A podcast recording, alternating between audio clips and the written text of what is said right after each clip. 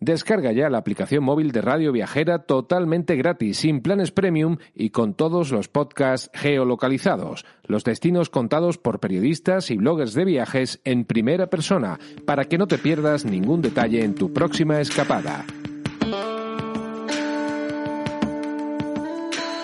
Estás escuchando De Donosti al Cielo, con Carlos Bengoa, de las redes sociales de Donosti City, en radioviajera.com.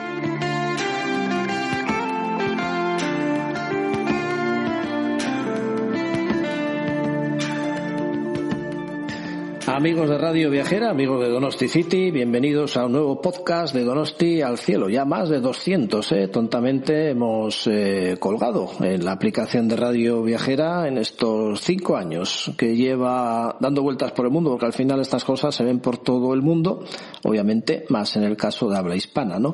Eh, voy a iniciar la ruta del queso, ya tenéis eh, publicados diferentes podcasts sobre esta ruta, lo que nos encontramos en el camino, qué tipo de etapas son, eh, temas culturales, eventos y demás. Eh, la ruta la inicio en Ordicia y aquí estoy precisamente en la oficina de turismo de Ordicia con Leire Arandia. Ya hemos hablado de lo que es la ruta en sí, pero ahora quiero tener más detalles de lo que podríamos ver nada más salir aquí en Ordicia. Muy buenas, Leire. Hola, Egunon.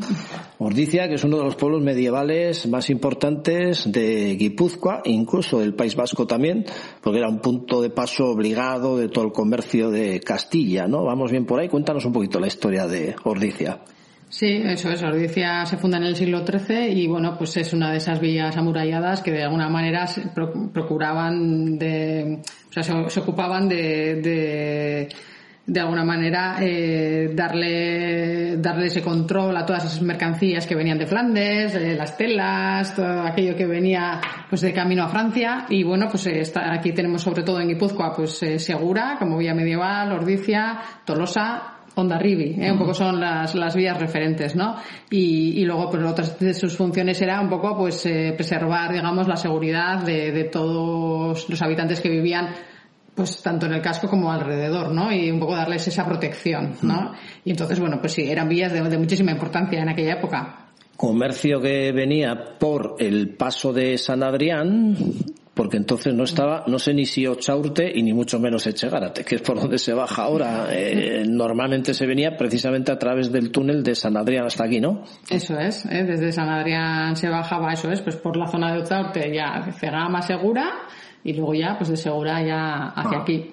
Vale, hubo un acontecimiento muy importante en Ordicia que fue un incendio que devastó todo. Eh, producto de lo cual eh, se obtuvo el privilegio de hacer un mercado cada miércoles, un mercado que lleva ya cuántos años han pasado de eso. Pues, Eh, eh, 1512, pues... 1512, sí, pues fíjate, ya totalmente 510, 510 años, años. en el momento de grabar este podcast. Eh, desde entonces todos los miércoles se ha hecho ese mercado. Sí, eh, bueno, a no ser que fuera por guerras Sí. o por épocas así complicadas, sí, sí, ininterrumpidamente, todos los miércoles del año, pues se ha, se ha producido aquí el mercado franco, ¿no? Y por eso era el nombre de Villafranca, ¿eh? Por, eh, Villafranca de impuestos, ¿eh? Al final se le eximía del pago de, de impuestos y la verdad es que eh, tuvo, bueno, ahora también es un mercado muy importante, pero tuvo épocas gloriosas en las que la verdad es que, pues tanto en el siglo XIX también cuando vino el tren, ¿no? El ferro- con la entrada del ferrocarril, pues tuvo un impulso importantísimo también. Y bueno, pues era un punto de referencia y de compra, pues para, para todo, no solo para la gente de la comarca, ¿eh? pues tanto a nivel de la provincia también, pues eh, venían las recaderas que se les llamaba, pues aquí a hacer la compra para luego llevar esas compras a Donosti, a Irún, ¿eh? O sea que sí que ha sido un mercado muy referente. se mantiene tal cual, ¿no? El de Ordicia y el de Tolosa a nivel de Guipúzcoa son, digamos, los más importantes, pero se mantiene tal cual. Vienen los caseros a mostrar sus, sus productos. No sé si hubo un momento de bajonazo de este tipo de cosas, pero ahora con el tema del turismo rural, de las cosas del kilómetro cero, parece que se van recuperando estas cosas o no. Sí, sí, yo creo que a ver, los mercados locales al final además tienen una implicación indirecta también sobre la economía del pueblo. Entonces, bueno, pues es verdad que la gente de alguna manera no viene solo a hacer la compra, ¿eh? que es lo importante, ¿eh? que nuestros productores vendan, pero a su vez también pues lo que hacen es un poco pues hacer el plan, ¿no? El plan de la mañana, los miércoles, los miércoles por la mañana aquí es un punto de encuentro ¿eh? de la gente, pues tanto de eso, ya te digo, pues de mucha gente de la comarca, de, de, alrededores de la provincia y sí, pues sí que ahora mismo yo creo que está, está un poco resurgiendo, ¿no? Están cogiendo fuerza estos mercados pues porque tienes una despensa de, de producto de temporada y fresco, pues que no te vas a encontrar en cualquier otro lugar. Mm.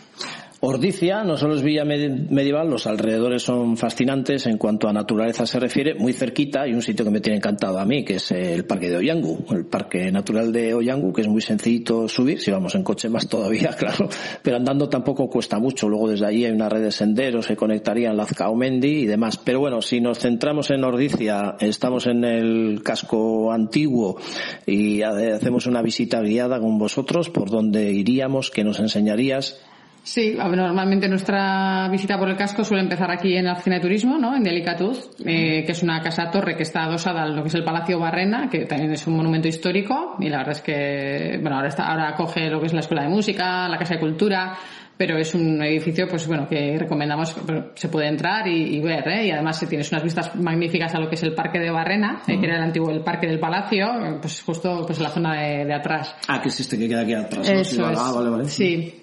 Y luego ya, pues desde aquí ya empezamos, ya pasamos por eh, la iglesia de Nuestra Señora de la Asunción, pues que también, bueno, pues es de visita obligada, ¿eh? porque al final, bueno, es también un referente, pues eh, además, bueno, pues tiene incluso incorporada alguna parte de la antigua muralla, la torre vigía está dentro de la iglesia, ¿eh? y luego, bueno, pues, pues, la verdad es que es un, es un, es un elemento interesante, ¿no?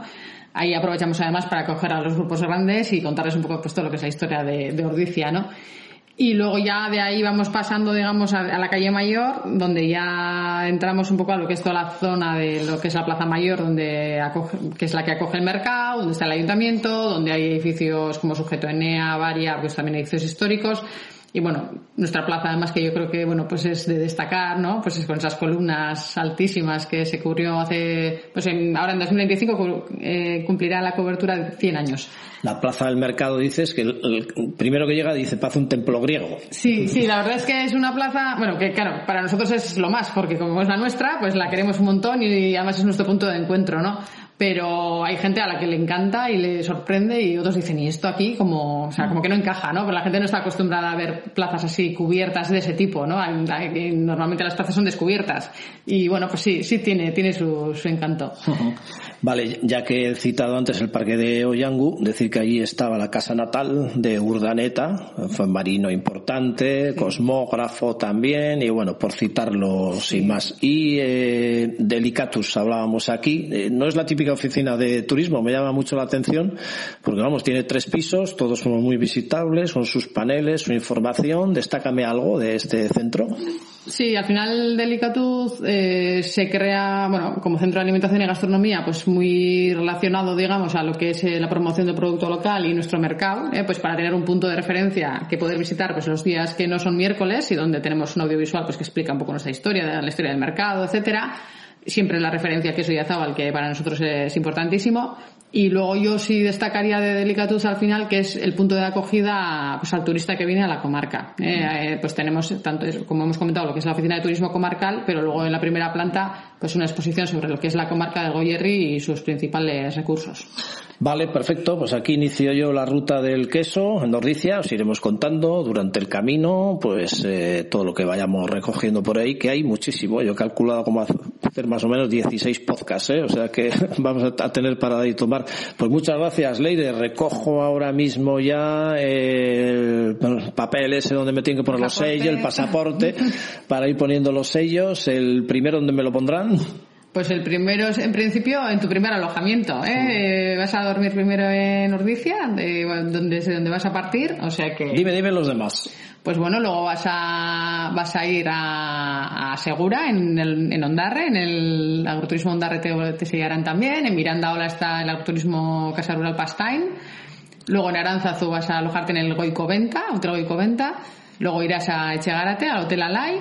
Y finalmente en Lizarrusti, pues será el parqueche de, de Lizarrusti, donde recibirás el último sello para luego ya terminar de nuevo en Ordicia. Muy bien, muchas gracias, Leire. A ti, ¿dónde están? Pues desde Donosti, como siempre, en este caso desde Ordicia, un saludo amigos de Donosti City de Radio Viajera. Agur.